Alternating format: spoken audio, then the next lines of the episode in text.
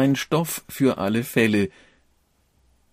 Bei Bau denkt man an Stahl und Beton, doch die Zukunft des Bauens gehört Spezialstoffen, gewoben und gewirkt für härteste Anforderung, wie moderne Textilprodukte Bauwerke, Industrie und Technik revolutionieren.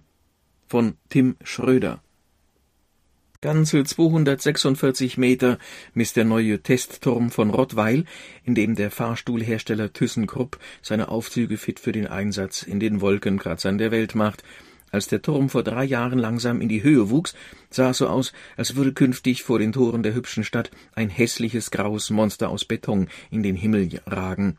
Doch dann legte man ihm ein Kleid an, millimeterdünne Textilbahnen aus Glasfasergewebe, Strahlend hell und leicht windet sich der Stoff in Spiralen um den Turm. Die graue Betonröhre hat ein luftiges Antlitz bekommen. Und er ist zu einem Touristenmagneten geworden, der mit einer Aussichtsplattform und einem grandiosen Blick auf die Schwäbische Alb und die Schweizer Alpen lockt. Textilien als Heizung. Zwar empfinden manche den Turm als Kontrast zur mittelalterlichen Altstadt Rottweils, doch zweifellos hat er ein Zeichen gesetzt. Textilien, das ist jetzt weithin sichtbar, sind Hochleistungsmaterialien, die weit mehr bieten als Stoffe für Hemden oder Sitzbezüge zu sein. Textilien dienen heute auch als luftig leichter Baustoff, als Material für Medizingeräte und als Heizung für Gebäude. Ich wollte das Bauen mit Stoff in seinen Möglichkeiten neu ausloten und in eine Richtung führen, die bisher noch nicht beherrscht wurde, sagte Architekt Werner Sobeck, der das Stoffkleid des Rottweiler Turms zusammen mit seinem Kollegen Helmut Jahn entworfen hat. Dazu musste er nicht nur den richtigen Stoff finden, sondern auch eine zuverlässige Verankerung der Stoffbahnen, die über viele Jahre dem Wind trotzen kann. Zubeck ist geradezu begeistert von dem neuen Stoff. Er will das Bauen mit Stoff zu einer Selbstverständlichkeit machen in einer Zeit, da die meisten Gebäude aus Stahl und Beton bestehen. Ich bin sicher, dass Stoff als Baumaterial insbesondere im Fassadenbereich ein großes architektonisches Potenzial bietet. Die Vorteile Textilien sind der einzige Baustoff der Welt, den man buchstäblich wegfalten, mit wenig Aufwand und auf kleinstem Raum lagern und transportieren kann. Und so dünn sie sind, sie sind stark. An eine Stoffbahn aus hochfestem Polyester oder Glasfasergewebe kann man pro laufendem Meter 20 bis 50 Tonnen Gewicht hängen.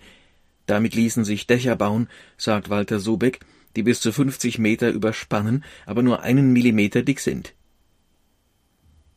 Eine Stoffpiazza für die Pilger. Wie so etwas aussehen kann, zeigen die riesigen Sonnenschirme, die der Architekt Mahmoud Bodorasch aus dem schwäbischen Leinfelden Echterdingen entwickelt hat um die Haram-Piazza im saudi-arabischen Medina zu beschatten. Für Moslems ist die Piazza einer der bedeutendsten Orte der Welt.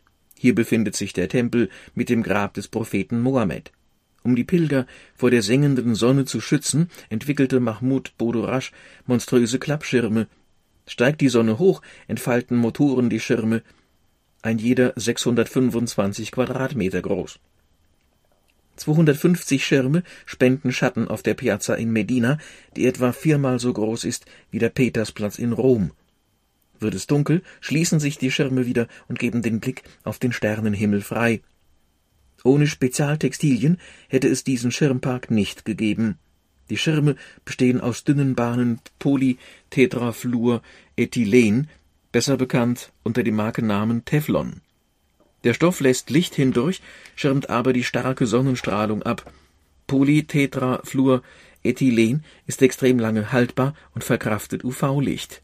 Und, das kennt man von der Bratpfanne, es ist schmutzabweisend. Die Architekten aus Leinfelden-Echterdingen haben die Konstruktion an den Stoff angepasst und die Schirme so ausgelegt, dass ihre Streben den Druck durch den Wind abfangen Textilien sind in der Bauwirtschaft im Kommen, ist Johannes Diebel überzeugt, Forschungsleiter beim Forschungskuratorium Textil in Berlin. Zum einen wurden in den vergangenen Jahren interessante Materialien entwickelt, mit denen neue Anwendungen möglich sind, berichtet Diebel. Zum anderen stehen inzwischen Nachhaltigkeit und Schonung der Ressourcen auf der Agenda. Leichtbaumaterialien sind da gefragt. Auch im aktuellen Koalitionsvertrag der deutschen Bundesregierung ist die Förderung des Leichtbaus ein Thema. In dem Papier heißt es, Der Leichtbau trägt maßgeblich zu einer höheren Material- und Energieeffizienz und damit zu einem besseren Umwelt- und Klimaschutz bei. Deshalb wollen wir die Förderung dieser Schlüsseltechnologie mit dem Ziel einer breiteren industriellen Anwendung konsequent fortsetzen. Carbonfasern statt Stahlmatten Heute stehen dem Leichtbau viele textile Materialien zur Verfügung. Neben Glasfasergewebe und Teflon sagen Experten vor allem Kohlenstofffasern dem Carbon eine große Zukunft voraus, nicht zuletzt als Alternative zum Stahlbeton. Zurzeit setzt man beim Haus- oder Brückenbau noch auf Stahlbeton. Denn reiner Beton kann zwar hohen Druck ertragen, ist aber empfindlich, wenn man an ihm zieht. Brücken und Geschossdecken in Häusern stattet man daher zusätzlich mit Stahlmatten aus, die Zugkräfte gut wegstecken. Doch man muss den Stahl vor Wasser und Rost schützen und ihn deshalb mit einer dicken Schicht Beton umhüllen. Das macht die Stahlbeton-Bauteile schwer. Mit einem Geflecht aus Carbonfasern ließen sich viel leichtere Bauteile mit weniger Beton herstellen Carbon ist leichter als Stahl, kann höhere Belastungen ertragen und rostet nicht. Noch fehlt es aber an Industrienormen, um die Technologie in der ganzen Breite und für große Bauwerke wie Brücken einzusetzen. Doch ein Anfang ist gemacht. Ingenieure von der RWTH Aachen haben zusammen mit dem Spezialunternehmen Solidian vor einiger Zeit in Albstadt die erste Brücke der Welt hergestellt, die komplett aus Carbonbeton besteht Sie ist nur 15 Meter lang und Fußgängern vorbehalten, doch sie zeigt, was Carbonbeton leisten kann. Seitenteile und Boden der Brücke sind nur sieben Zentimeter dick. Hätte man Stahlbeton verwendet, wäre alles mindestens doppelt so breit und schwer geworden. Auch an der TU Dresden treibt man die Entwicklung von Carbonbeton voran. Im Projekt C hoch 3 wurde ein kleiner Pavillon gebaut, dessen Dach aus luftig leicht geschwungenen Bögen besteht, die eher an Pappe als an massiven Beton erinnern. Auch Carbonbetonplatten für die Verkleidung von Fassaden hat man in Dresden entwickelt. Sie sind nur zwei Zentimeter dünn. Platten aus Stahlbeton müssten mindestens acht Zentimeter dick sein. Für ihre Arbeit erhielten die Dresdner Forscher 2016 den Deutschen Zukunftspreis. Da Carbonfasern elektrischen Strom leiten, arbeiten die Forscher bei C hoch 3 sogar an Teilen aus Carbonbeton, die gleich mehrere Funktionen erfüllen. Sie versuchen zum Beispiel Leuchtdioden als architektonisches Gimmick in den Beton einzubauen oder Heizdrähte, die wohlige Wärme spenden oder Sensoren, um die Feuchtigkeit im Bauwerk zu messen. Ein Vlies misst im Deich die Feuchtigkeit und warnt vor einem Dammbruch. Die Messung von Feuchtigkeit ist auch ein Thema von Max Schwab und Till Quadflieg vom Institut für Teilchentechnik der RWTH Aachen. Zusammen mit ihren Kollegen vom Institut für Wasserbau und Wasserwirtschaft und dem Geodätischen Institut und Lehrstuhl für Bauinformatik und Geoinformationssysteme haben sie im Projekt Early Dike ein Sensortextil entwickelt, mit dem sich bei Hochwasser der Zustand von Deichen überwachen lässt beim großen Hochwasser 2013 brachen gleich an mehreren deutschen Flüssen die Deiche. Das Hochwasser war nach und nach in die Deiche gesickert, hatte sie aufgeweicht und schließlich kollabieren lassen. Bei Early Dike haben die Aachener deshalb ein Vlies entwickelt, das permanent die Feuchtigkeit im Deich misst. Auch da spielen elektrisch leitfähige Carbonfasern eine Rolle. Die Idee ist, das Textil künftig im Inneren eines Deiches zu verlegen, auf der wasserabgewandten Böschung. Das Textil ist wie ein Zebrastreifen mit vielen parallel verlaufenden Carbonfaserbündeln bestückt. Dabei wirken immer zwei Carbonfaserbündel als Feuchtigkeitssensor. Sickert Wasser in den Deich, dringt es langsam über das Textil von Sensor zu Sensor vor. Ein trockenes Vlies leitet elektrischen Strom nur schlecht. Es hat einen hohen elektrischen Widerstand. Dringt aber nach und nach Wasser ein, kann der Strom zwischen den Carbonfaserpaaren fließen. Die Folge: Der Widerstand am Sensor sinkt. Die Messdaten können ins Internet übertragen werden, so dass bei beginnender Durchfeuchtung frühzeitig eine Warnung erfolgt. An einem Modelldeich haben die Wissenschaftler ihr Spezialvlies getestet. Anhand des plötzlich abfallenden Widerstands an den einzelnen Sensorpaaren konnten wir sehr gut nachvollziehen, wo das Wasser im Deich steht, berichten sie. In einem Nachfolgeprojekt wollen die Aachener Forscher einen Prototyp entwickeln, der sich für den praktischen Einsatz in einem realen Deich eignet, am besten an der Nordsee. Der Vorteil der Carbonfaser besteht darin, dass sie hochfest und korrosionsbeständig ist, das Vlies bleibt also viele Jahre lang funktionstüchtig. Wasserdichte Verbindung gefragt. Ein Vlies mit einem Carbonfaser-Zebrastreifen, das klingt simpel. Doch der Teufel steckte im Detail. So mussten die Forscher unter anderem die Messelektronik wasserdicht mit den Carbonfasern verbinden und sie brauchten eine Lösung, um die Carbonfasern auf so großen Fliesen anzubringen, wie sie für die riesigen Deichbauwerke benötigt werden. Wie das Projekt zeigt, eignet sich dafür ein Spezialstickverfahren, das Tailored Fiber Placement. Für neue textile Anwendungen muss die Faser also gar nicht immer neu erfunden werden, oft kommt es eher darauf an, was man mit ihr anstellt, so wie es Marlies Becker vom Fraunhofer Anwendungszentrum für textile Faserkeramiken in Münchberg macht. Ihre Spezialität ist es, neue Verfahren zu entwickeln, mit denen sich Fasern zu Bauteilen mit exakt kalkulierten Eigenschaften verarbeiten lassen, etwa Stents, kleine Röhren aus Flechtwerk, die verengte Blutgefäße weiten. Meist werden diese filigranen Stents mit Lasern aus massiven Röhren geschnitten. Marlies Becker geht einen anderen Weg. Sie nutzt ein komplexes Flechtverfahren, bei dem ein Faden virtuos zu einem Bauteil verflochten wird, das Variationsflechten. Wir können einen Stent so flechten, dass er an stark beanspruchten Stellen fester, an anderen Stellen hingegen lockerer geflochten ist, sagt die Forscherin. Sogar Verzweigungen und Fortsätze lassen sich so flechten, dass sich ein Stent an einer Verzweigung in zwei Adern platzieren lässt. Beim normalen Flechten legt man drei Strähnen abwechselnd übereinander, und je fester man zieht, desto strammer ist der Zopf. Doch vom Variationsflechten, mit dem sich Marilis Becker und ihr Team intensiv befasst haben, ist man damit noch meilenweit entfernt. Herz der Anlage ist das Flechtbett. Darauf sitzen 32 kleine Spulen, von denen die Spezialfasern abgespult und zu einem Bauteil verflochten werden. Für die Stents ist das ein Metalldraht aus Nitinol, einer Mischung aus Nickel und Titan. Das Flechtbett hat viele Bahnen, auf denen die Spulen computergesteuert hin und her und umeinander herum bewegt werden. Dadurch werden die Fäden verflochten. Der Clou, jede Spule kann auf dem Flechtbett verschoben und anders positioniert werden. Damit ändert sich auch die Position des Fadens. Am Computer legen wir das Design des Bauteils fest, und der steuert dann entsprechend die Spulen auf dem Flechtbett, erklärt Marie-Lies Becker. Basaltfasern als Brandschutz. Zu den Stärken der Experten aus Münchberg gehört die Herstellung spezieller Keramikfasern, etwa für Hochtemperaturanwendungen, Turbinen oder Öfen. Auch mit flammbeständigen Basaltfasern hat Marilis Becker schon experimentiert. Durch die Kombination mit unseren Verarbeitungsverfahren ergeben sich vielfältige Anwendungen, sagt sie.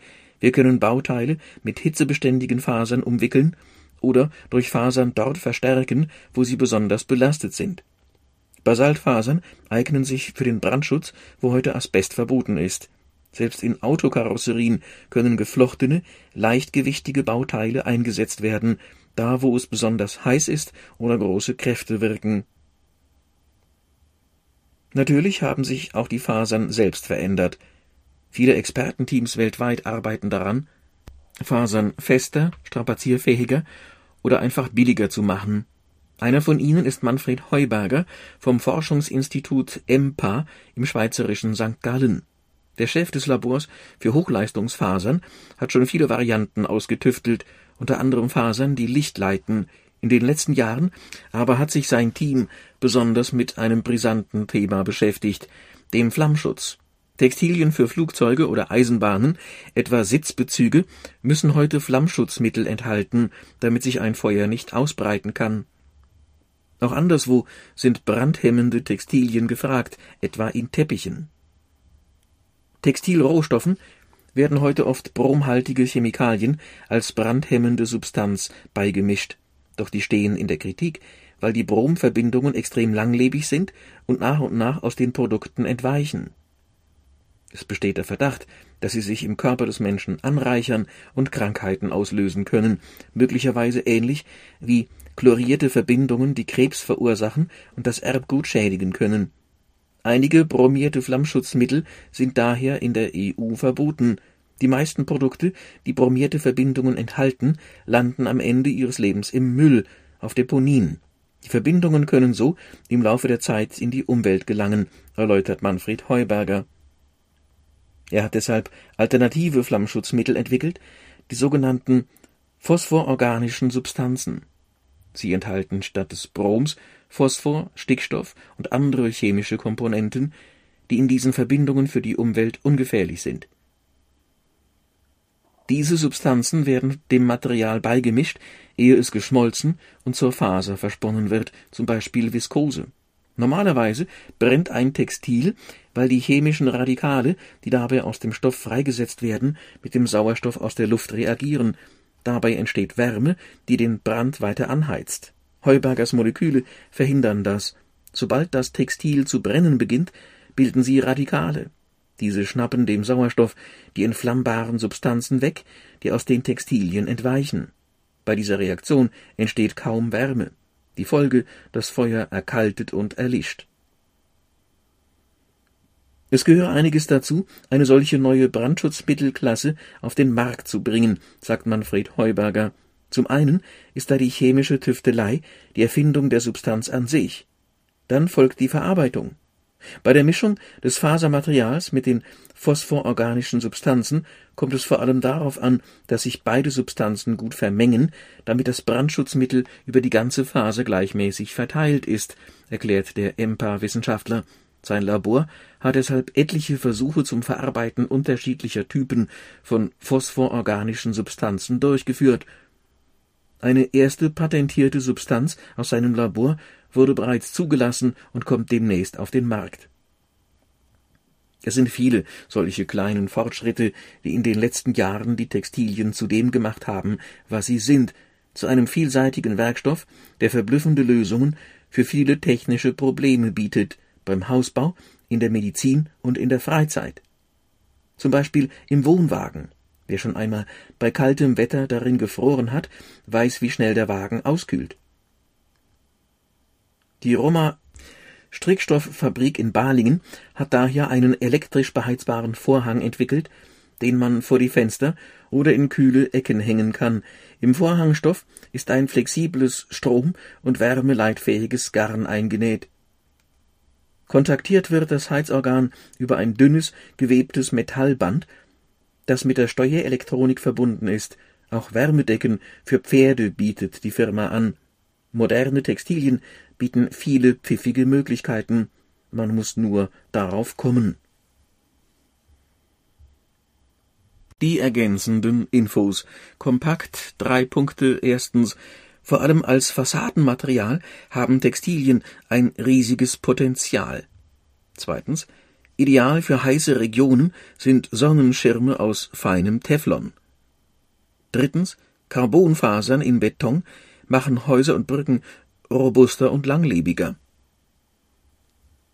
Dann Bildtexte. Schirme aus Teflon schützen Besucher der Moschee in Medina vor der heißen Sonne. Textile Technik. Die längste Brücke aus Carbonbeton in Albstadt als Statiksimulation und geflochtene Stents.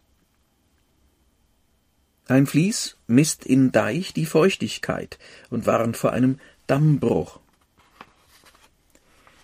Der Architekturforscher Achim Menges hat ein Verfahren ersonnen, um Großbauteile aus Fasern zu fertigen.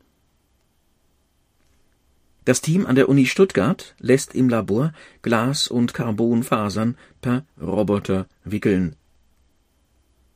Radikale schnappen den Flammen den Sauerstoff weg. Und zum Autor Tim Schröder, Technikjournalist aus Oldenburg, würde seine Terrasse gern mit einem Textilsegel abschatten, doch bislang ist die Idee am Preis gescheitert.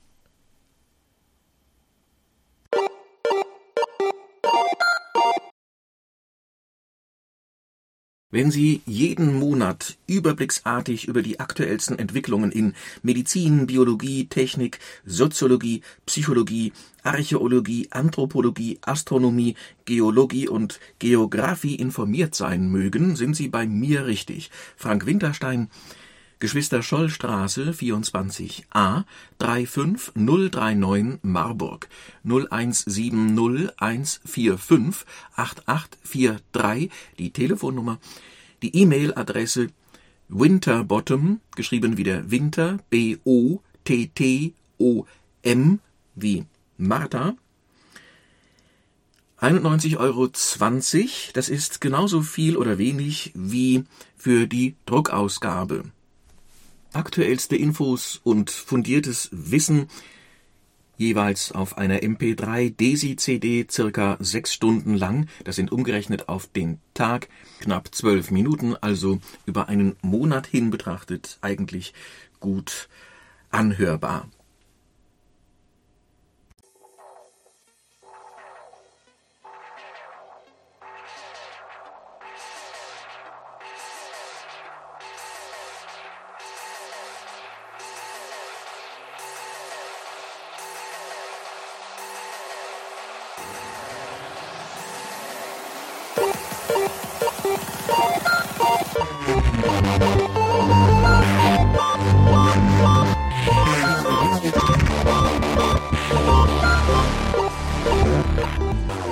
Das war Newton, eine Podcast-Produktion von Blinzeln Media in Zusammenarbeit mit dem Audiomagazin Bild der Wissenschaft.